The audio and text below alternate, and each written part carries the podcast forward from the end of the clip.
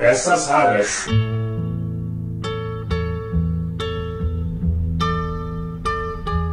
Olá, tudo bem? Eu sou Marcelo Abud, seu podcaster radiofônico, e estou de volta com nossas peças raras.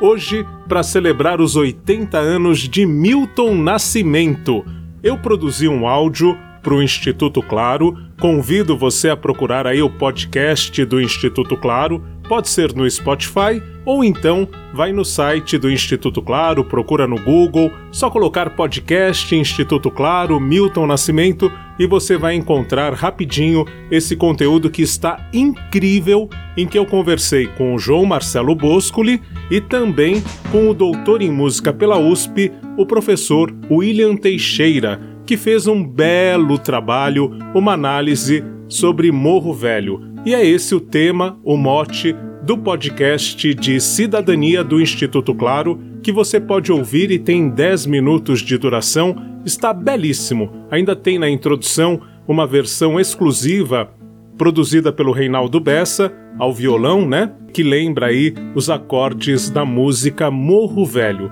E aqui no Peças Raras, como eu faço às vezes, eu vou trazer a íntegra dos bastidores da conversa com um dos entrevistados. Você vai ouvir o João Marcelo Boscoli, que tem, claro, toda uma emoção para falar sobre essa música, inclusive foi gravada pela mãe dele, a Elis Regina, há 45 anos, em 1977.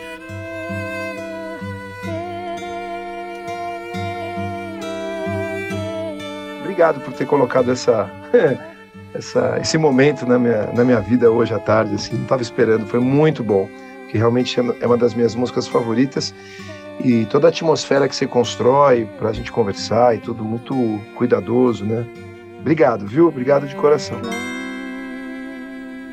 Então, ouça esse papo muito, muito bacana com o João Marcelo Boscoli, é, com uma memória afetiva e também a análise da música Morro Velho do Milton Nascimento para celebrar os 80 anos deste grande artista mineiro e do mundo. Olá, eu sou João Marcelo Boscoli, sou produtor musical e completamente apaixonado por música. João Marcelo Boscoli, que lembranças você tem da época em que a sua mãe gravou o Morro Velho? Vamos começar por esse lado afetivo que é sempre muito legal quando você conta.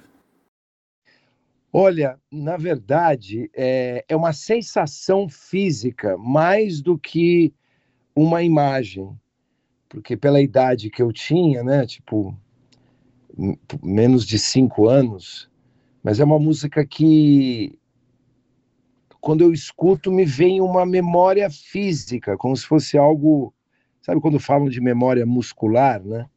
Então eu, eu tenho, década após década, quase que a mesma sensação física de ouvir. Me dá uma, uma sensação de pertencimento, sabe? E eu, naturalmente, com o passar dos anos, fui entendendo a, a letra, né? E fui me apaixonando mais pela música. Mas a memória mais antiga é física, não é uma imagem, um texto, uma palavra, é uma sensação física causada pela música. João, pegando esse ponto de que com o tempo você foi entendendo a letra e se apaixonando mais, o que, que essa música representava quando você era criança? Você lembra que sensações que ela te trazia quando você era criança nas suas primeiras impressões? A letra, ela fala de um ambiente que eu me identifiquei, né, automaticamente por causa do fato de morar nas montanhas. Então, embora ela não fale exatamente da região onde eu estava, que é as montanhas aqui perto de São Paulo, da cidade de São Paulo, ali a Serra da Cantareira. Ali é, eu vi algumas coisas pela primeira vez, porque ali fala de sertão, da minha terra, fazenda, tinha uma fazenda próxima à minha casa onde a gente ia comprar é, o leite né, e queijo. O negócio do peixe bom, né, dá no riacho, tinha lá também o riacho na Serra da Cantareira, a molecada ia jogar pedrinha na superfície, enfim. Às vezes um ou outro tentava pescar, mas não era muito, não tinha muito peixe ali. Era, na verdade, depois eu descobri que era uma reserva da companhia pública de água. E aí vai sentar no morro e ver tudo verdinho, né? Aí também tem o negócio da enxada, né? A enxada foi uma das primeiras ferramentas que eu conheci é, exatamente no trabalho ali da casa, antes dela ser construída. A gente ia visitar e tinha o pessoal com a enxada, depois o trator, naturalmente. Então, parecia que estava descrevendo aquele lugar novo para mim, que eu estava descobrindo ali. Parecia uma descrição musical do lugar que eu estava ali descobrindo ao mesmo tempo. No sertão da minha terra, fazenda é o camarada que ao chão se deu. Fez a obrigação com força. Parece até que tudo aquilo ali é seu. Claro, a música tem várias camadas, né? depois eu fui entendendo um pouco mais do que, que se tratava aquela a, a, letra, né? Mas essa primeira camada que seria no que ela trata o, a ambientação, se fosse um filme, a locação do filme, né? A beleza das cores, os aromas ali.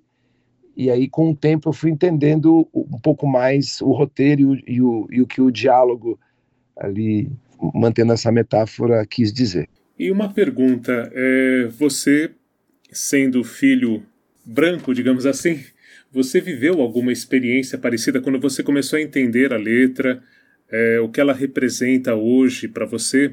E se você viveu alguma experiência na sua vida de ter de se separar de alguma criança negra por alguma condição, de estar num, num outro status social, se isso aconteceu na sua vida ou não? Na verdade, até minha mãe morrer, eu não sabia da existência de algumas coisas do mundo aí, né? O antissemitismo, o racismo, a homofobia, era uma coisa para mim desconhecida, porque não era um assunto dentro de casa, né? Pelo contrário, até é, eu diria que, numa outra medida, especificamente pelo, pela quantidade de artistas musicais pretos e pretas que eu adorava, havia algo mágico na negritude, né? Claro que é, é apenas uma, uma sensação capturada por uma criança, mas isso nunca foi é, assunto, né? Eu nunca vi na, na, minha frente, nunca presenciei um ato de racismo na, durante a minha infância, até a morte da minha mãe. Eu presenciei. Eu soube uma vez que teve uma pessoa que ela gostava muito, que no prédio que ela morava é, foi pedido para aquela pessoa, por ser preta, pegar o elevador de serviço. E a Elis é, ficou muito brava e, e se mudou do prédio, né? Foi embora do prédio onde ela alugava ali, mas foi assim muito rápido, mesmo. Isso aconteceu. Agora, de maneira geral, não. Nos estudos de gravação, é, no meu ambiente familiar, isso não, não, não havia. Inclusive, é, quando eu morei em prédio, os meus amigos do prédio eram, é, por duas vezes, eram duas famílias que trabalhavam no prédio, eram os zeladores do prédio, né? Os filhos do zelador com quem eu ouvia música, me identificava completamente é, através do gosto musical, com quem eu saía para ir aos bailes, né, eles eram um pouco, um pouco mais velhos e minha mãe é, se sentia segura, porque eram, eram muito responsáveis, tanto em São Paulo quanto no Rio. Filho de branco e do preto, correndo pela estrada atrás de passarinho pela plantação adentro, crescendo os dois meninos, sempre pequeninos. O que eu senti foi, durante a adolescência, minha mãe já não era mais viva, eu fui visitar um, um desses amigos meus e ele e, e, a família tinha perdido o emprego e a família toda tinha é, mudado para a favela. E também aprendi que dentro da favela havia é, regiões caras na favela e eles estavam numa região da favela que não era a melhor, né? Havia ali na entrada da favela, da Rocinha, imóveis, é, ruas mais bem preparadas, mais estruturadas, mas eles não não estavam ali.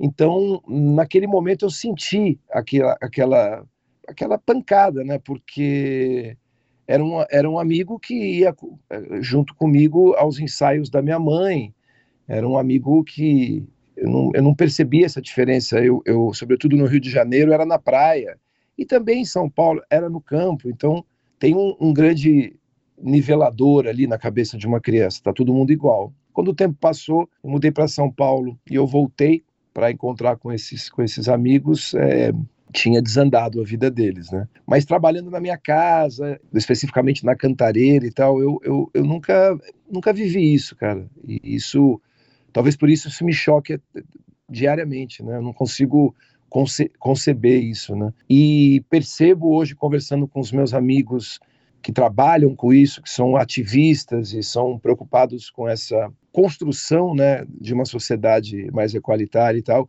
eu também percebi que em muitos momentos que eu achava que não havia é, esse tipo de manifestação racista, apenas eu não estava vendo, mas ela estava ali, na rua, né? Nos lugares, eu não percebia. Né? Então, essa é, é uma visão minha, né? e talvez seja uma visão parecida com a, com a de muitos filhos de artistas que trabalham com música especificamente. Né? Perfeito. E, bom, até pensando no que você foi captando com o tempo, agora tirando a sua experiência de vida, o que, que essa música representa hoje a partir da, justamente de tudo que você já analisou dela, tanto da letra quanto do arranjo, o que, que ela representa hoje na nossa cultura, na nossa história? Eu acho que é uma música que é pouco conhecida perto do tamanho que ela tem, que ela representa, a quantidade de interpretações possíveis, né? Como toda grande obra de arte, né? Ela tem muitas coisas numa só, né? E, e talvez isso seja uma beleza dela. Me parece uma joia escondida. É um lugar é, que você precisa ir caminhando para você descobrir, né? Ela não está é, na memória coletiva de maneira predominante ou no primeiro plano, vamos dizer assim. Acho que essa música tem tudo, cara. Tem tudo. Na minha opinião, essa música tem tudo. Porque é uma junção maravilhosa da, da, da melodia com o que é dito, né? Parece que, que a melodia, sem a letra, quando você canta, parece que ela já está falando disso. E a maneira através da qual a harmonia vai caminhando, né? A, progressão harmônica, ela vai criando uma, um, uma atmosfera ou um solo, se você preferir, que é em total consonância com o que está sendo dito, né? Quando ela começa no sertão da minha terra, parece alguém contando um negócio, né? E aí quando vai caminhando, como eu vou dizendo, ela vai ganhando uma, uma densidade assim dramática junto com a letra. Tudo vai ficando mais denso. Aí de repente vira a página, né? Aí tem um momento que fala: Não esqueça, amigo, eu vou voltar. Some longe o trezinho, ao Deus dará. É, é, muito bonito, né? Parece, de novo, a melodia parece que vai para uma estação de trem mesmo, né? Filho do Senhor, vai embora. Tempo de estudo na cidade grande. Parte tem os olhos tristes, deixando o companheiro na estação distante. E é, e é lindo como tem esse essa reviravolta final, né? Que é muito rápido, né? Porque assim, a maior parte da letra estão os dois convivendo ali, brincando, é, pescando, vivendo ali essa aquele paraíso ali, né, natural. Aí rapidamente vai embora alguém, dá uma saudade, um dia volta e volta já numa estrofe já resolve tudo, já deixa claro que veio com a mocinha, ela é linda, ele já virou um doutor, agora vai mandar na fazenda. Já tem nome de doutor, e agora fazenda é quem vai mandar. E seu velho camarada já não brinca mais, trabalha. E aí o seu velho camarada já não brinca mais, trabalha. Cara, tipo, é, é um fechamento muito rápido, assim, parece realmente cinematográfico, que vem construindo uma, uma, uma cena ali, uma história linda, Aí no final do, do, do, nos últimos minutos do filme vai embora, volta e resolve tudo muito rapidamente, assim. é surpreendente o caminho que vai, porque quando você escuta a música pela primeira vez, é, o início dela parece que é uma música romântica, né? Uma música romântica lato senso, né? Na acepção original do termo. E aí você vai vendo que a história carrega é, outras coisas. Eu acho que isso foi feito com uma delicadeza e com uma, com uma, uma capacidade assim é, artística, né, uma potência fora do comum. Sinceramente, é, é das minhas músicas favoritas na vida. Assim, eu acho muito delicada, muito, muito delicada. E, João, pensando na escolha dessa música para o repertório da Elis, é, a música já existia há cerca de 10 anos, né? É, o que, que você acha que ela representa, até nessa aproximação da Elis com o Milton Nascimento? Essa música foi, foi um marco nesse sentido? A, aproximação da Elis com o Milton, ela se, se deu assim é, ao vivo ali nos bastidores dos programas de televisão, né? Um encantamento. Depois marca para mostrar o repertório. Então eu acho que muito no início a Elis é, se encantou com o, o Milton, né, o ser humano, e depois com a obra dele, que realmente é algo muito original, né? O Milton, claro, como toda música, ela vem de algum lugar e tem as suas, as suas características que você consegue perceber. Ele é alguém que, que ouviu é, Beatles, né? É alguém que ouviu jazz, especificamente, né? Claro, uma corrente do jazz. O jazz é algo gigantesco. É influenciado, na minha visão, por uma música sacra, né? A música do Milton, em muitos momentos, é sacro, né?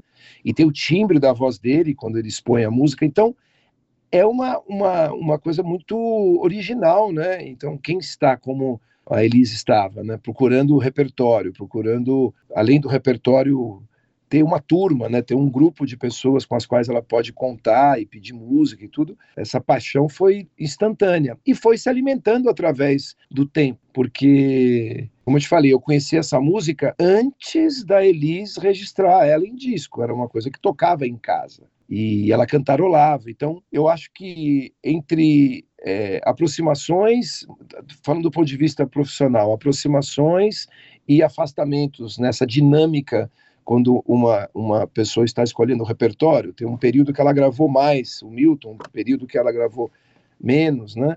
É, porque quem está constantemente em busca de novas cabeças, de novas pessoas compondo, ela não pode ficar a vida inteira né, fixada em três ou quatro nomes. Né? A diversidade no, no, no repertório da Elis é um reflexo disso, né, de uma busca constante. Então, ela teve momentos em que ela gravou mais o Milton, depois ficou um tempo sem gravar e depois voltou a gravar. Então, eu acho que é, na composição geral da obra da Elis, o Milton Nascimento é, sem dúvida nenhuma, uma figura é, de destaque, né, pelo volume de músicas que ela gravou pelo número de entrevistas onde ela demonstra empatia e fala a respeito dele, os elogios todos, né?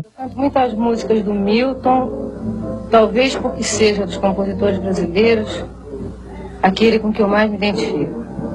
Eu penso que Milton, isso é uma opinião realmente muito pessoal minha, penso que Milton foi das coisas mais importantes que já apareceram na música popular do Brasil em todos os tempos. Eu amo Milton Nascimento. E faz muito tempo, faz uns 10 anos mais ou menos. E a participação dela, inclusive, no Clube da Esquina 2, minha faixa favorita do álbum, os dois juntos, é, é algo divino. Né? Alertem todos alarmas que o homem que eu era voltou. A tribo toda dividida ao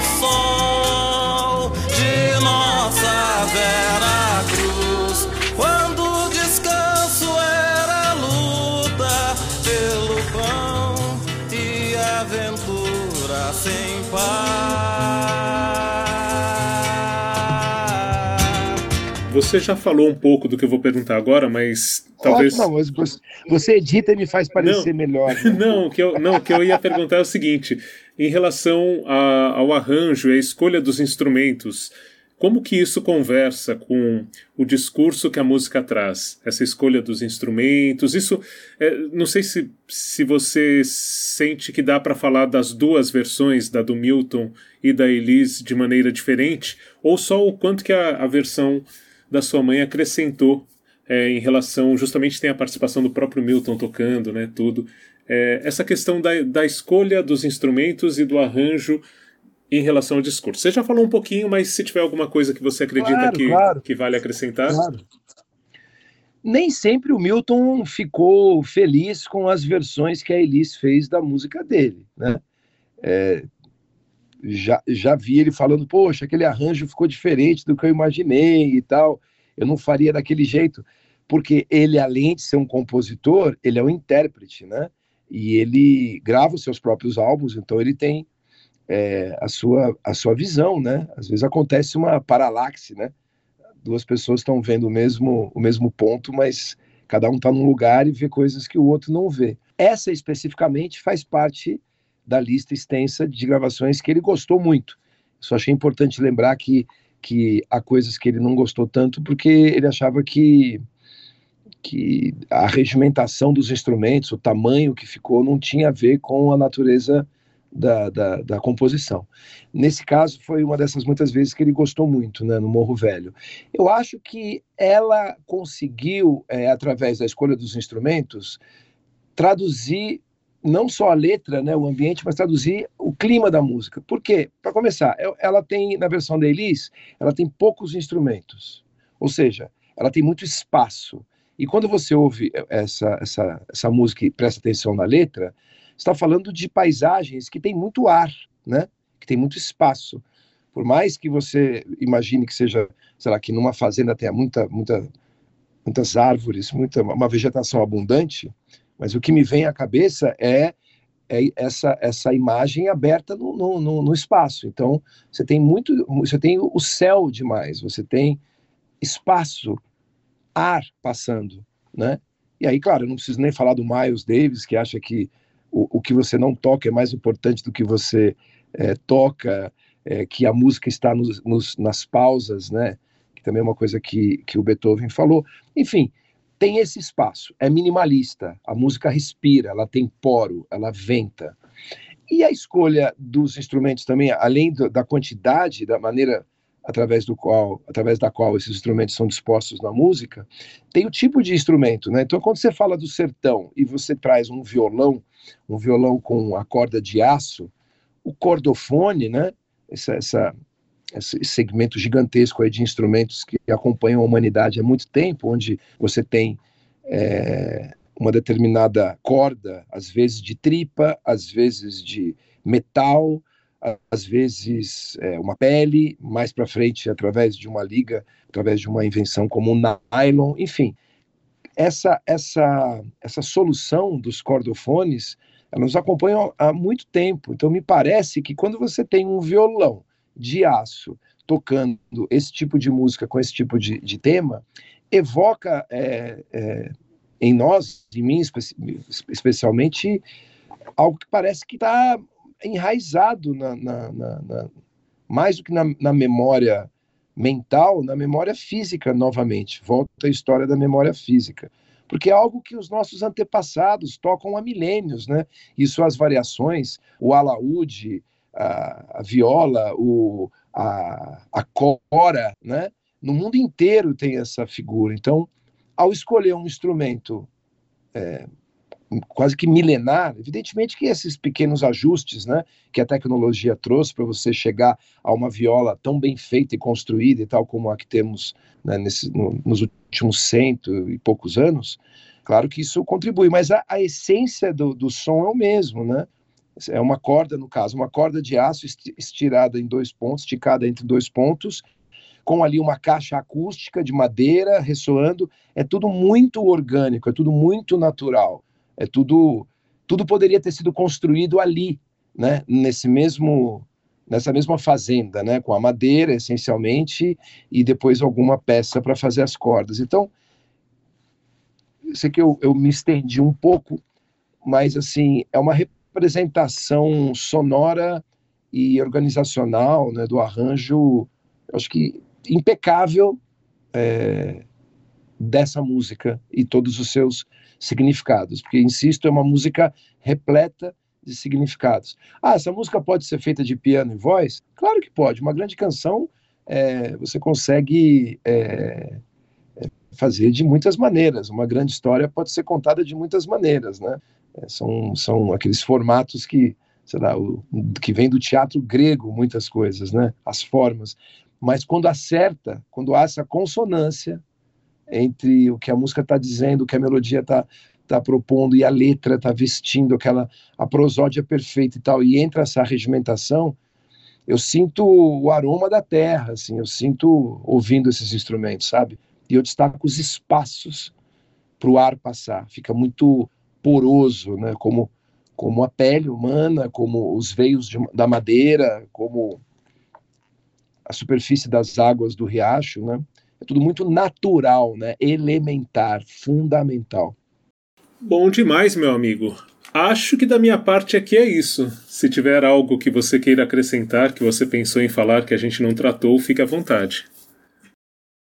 Eu falei em determinado momento que essa música não é tão conhecida, né, quanto ela poderia ser. E eu não disse que deveria ser.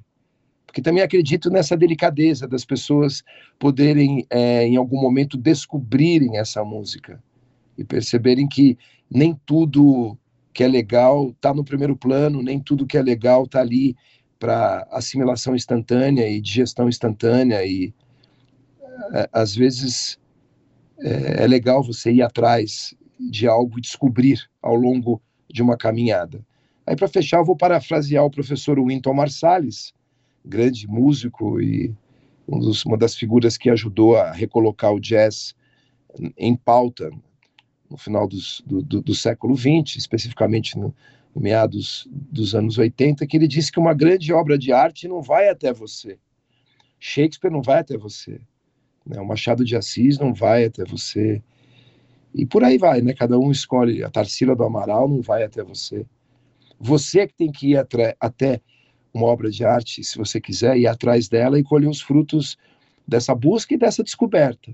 Acho que o Morro Velho é uma dessas joias que sempre que forem ouvidas é, vão entrar, de certa forma, é, no coração das pessoas, na cabeça.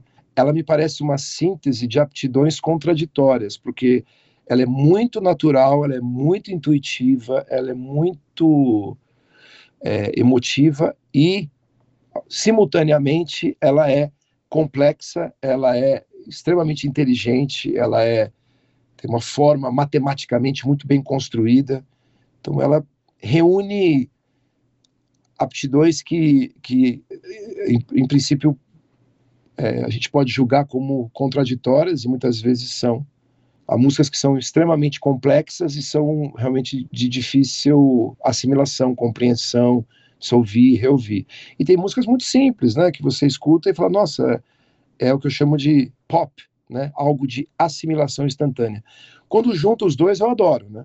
Por isso que eu gosto do Milton, do Steve Wonder, né, do Pixinguinha, porque você ouve, você assobia algo intuitivo, simples, mas quando você para para analisar, você fala: Meu Deus do céu, como é que fizeram isso um dia, né? É isso, Milton Nascimento é uma força da natureza.